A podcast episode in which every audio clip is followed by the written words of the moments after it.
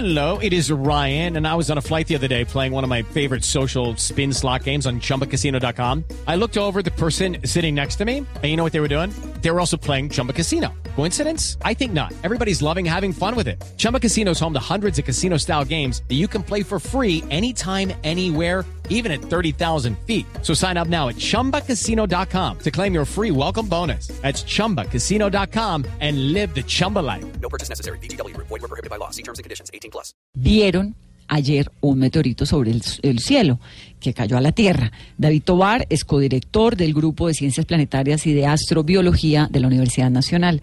Doctor Tobar, buenos días. Muy buenos días, Vanessa, ¿cómo está? Pues muy quieta. No entiendo lo del meteorito. ¿Un meteorito cae de la nada o uno, alguien le puede avisar? ¿Eso hay cómo prevenirlo? ¿Es previsible? ¿Cómo funciona esta relación entre nosotros, los terrestres, y los meteoritos?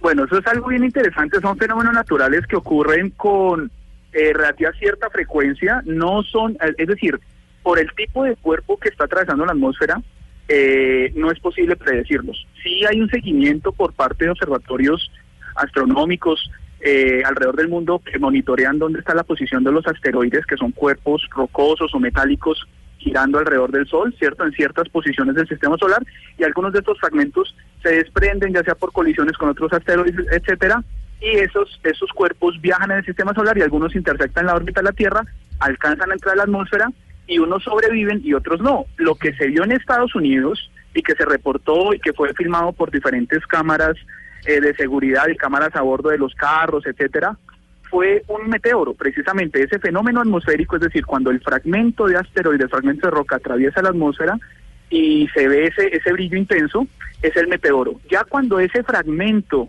de asteroide logra sobrevivir la fricción de la atmósfera y entra y choca con el planeta Tierra y, se re- y puede uno ir a- hasta el sitio de donde impactó ese cuerpo y lo recoge, ese ya es el meteorito. ¿sí? Entonces lo Sí. que se observó en las cámaras de video eh, fue el meteoro, fue el, el- fenómeno atmosférico como tal, que fue la, la, quema, digamos, el, el, pedazo de asteroide que se incineró en la atmósfera de la, de la Tierra. Y eso fue lo que se registró. Permítame, doctor Tobar, saludar a todos los televidentes que nos ven hasta ahora, 11, 20 minutos de la mañana aquí en Colombia, a través de Noticias Caracol.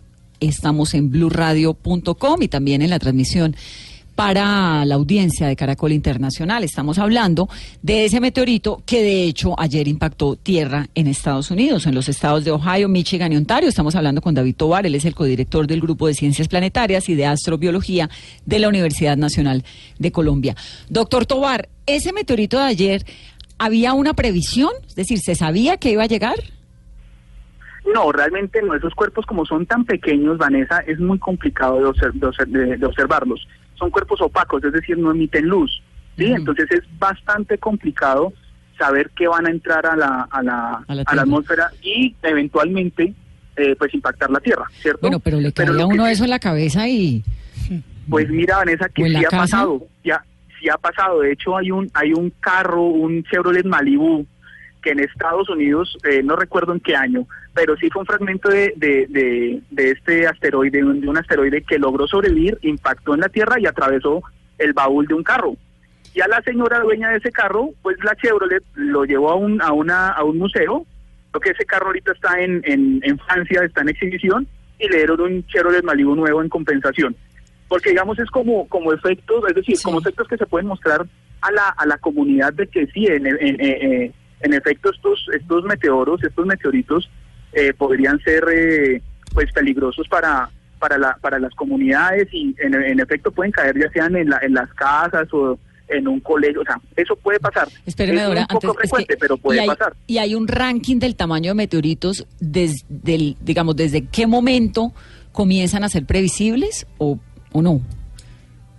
Eso depende, eso depende no solamente del tamaño, sino la distancia. Pongámoslo así en contexto.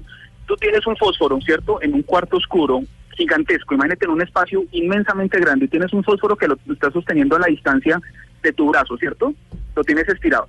Lo ves porque a pesar de ser pequeño, ¿cierto? A pesar de ser una llamita pequeña, lo tienes cerca. Pero si tú lo alejas uno o dos kilómetros, ya lo pierdes de vista, ¿verdad? Entonces, eso depende no solamente del, del tamaño del cuerpo, sino qué tan lejos esté. Por eso es tan, tan importante hacer observaciones permanentes del cielo eh, de diferentes regiones del planeta para tener un mapeo lo más completo posible y saber en dónde están y si pueden ser potencialmente peligrosos o no. Lo que tiene también de particular este episodio en Detroit es lo del temblor, porque es que se registró un sismo de magnitud 2. ¿Eso es normal? Sí, eso, eso cuando caen, cuando los fragmentos logran sobrevivir lo suficiente e impactan la Tierra, pueden generar ondas sísmicas que pueden ser registrados por los por los eh, sismógrafos.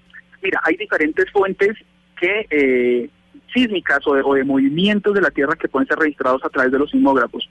Los más comunes, los terremotos, ¿cierto? Que son producidos por la activación de fallas geológicas, por la subducción de placas, que eso, digamos, es un fenómeno terrestre, ¿cierto? Es un fenómeno que se produce por la actividad interna de la Tierra, ¿vale?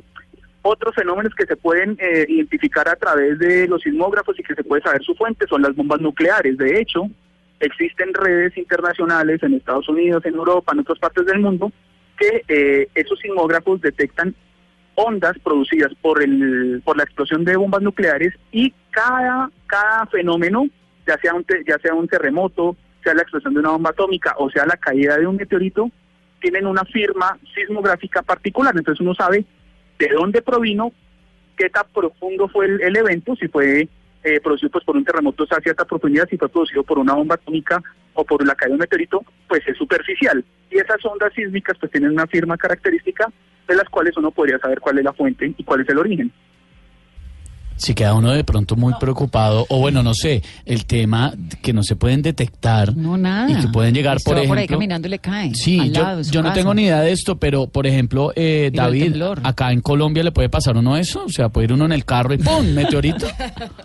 Vean, pongámoslo en, conte- pongámoslo en contexto. Yo, yo, yo le aseguro que es mucho más peligroso viajar en Transmilenio que estar preocupado porque le caiga No, pues claro, de eso, sí, acuerdo. eso es como los aviones. Sí, es más, más fácil, aquí- más fácil que usted se estrelle Sí. llegando al aeropuerto a que le pase algo en el aire. Esteban, aquí en Colombia claro, puedes entonces- ir en el carro y te pum y te pasa Y se te cae el puente. Sí.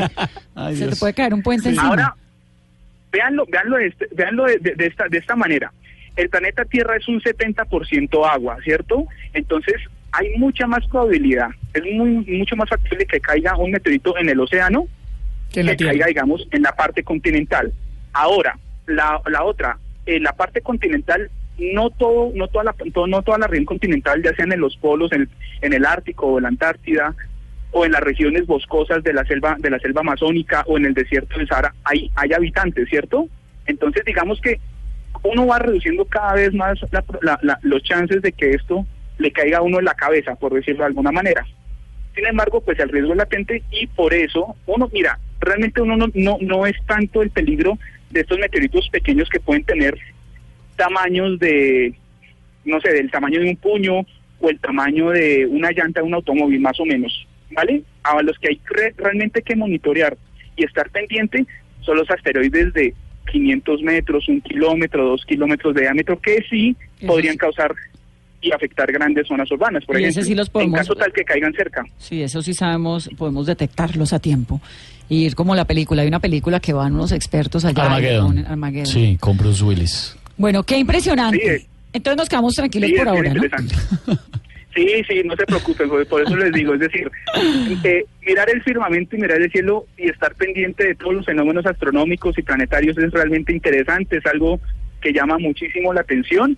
Y mira, hablando de eso precisamente, Vanessa, aquí en la Universidad Nacional, en colaboración con otros institutos de, investigación y de ciencia y tecnología eh, en el país, vamos a realizar el 30 de junio el Día del Asteroide, que es una iniciativa internacional que se creó en Inglaterra precisamente en conmemoración del el evento de Tunguska. El evento de Tunguska fue un gran asteroide que llegó, impactó, la, eh, entró a la atmósfera, perdón, entró a la atmósfera, no impactó la Tierra, pero sí la onda expansiva arrasó grandes cantidades de bosque siberiano. Y eso fue en 1908, el 30 de junio de 1908.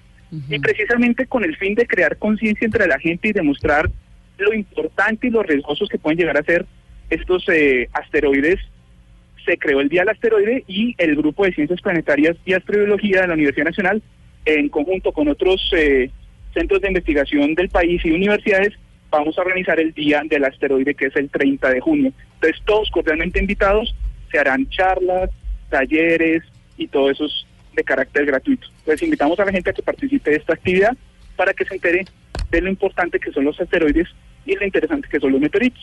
Además debe ser un fenómeno precioso en el cielo, ¿no? Hermoso. Y sí. realmente sí, sí, realmente claro. sí. Si Con tú te pones a ver, hay otros fenómenos muy bonitos como las lluvias de estrellas, que son fragmentos más pequeñitos, son granos de arena, ¿cierto? Son fragmentos de cometa o de asteroide muy pequeños que cuando entran a la atmósfera se incineran y uno los ve como las estrellas fugaces, que son las lluvias de estrellas.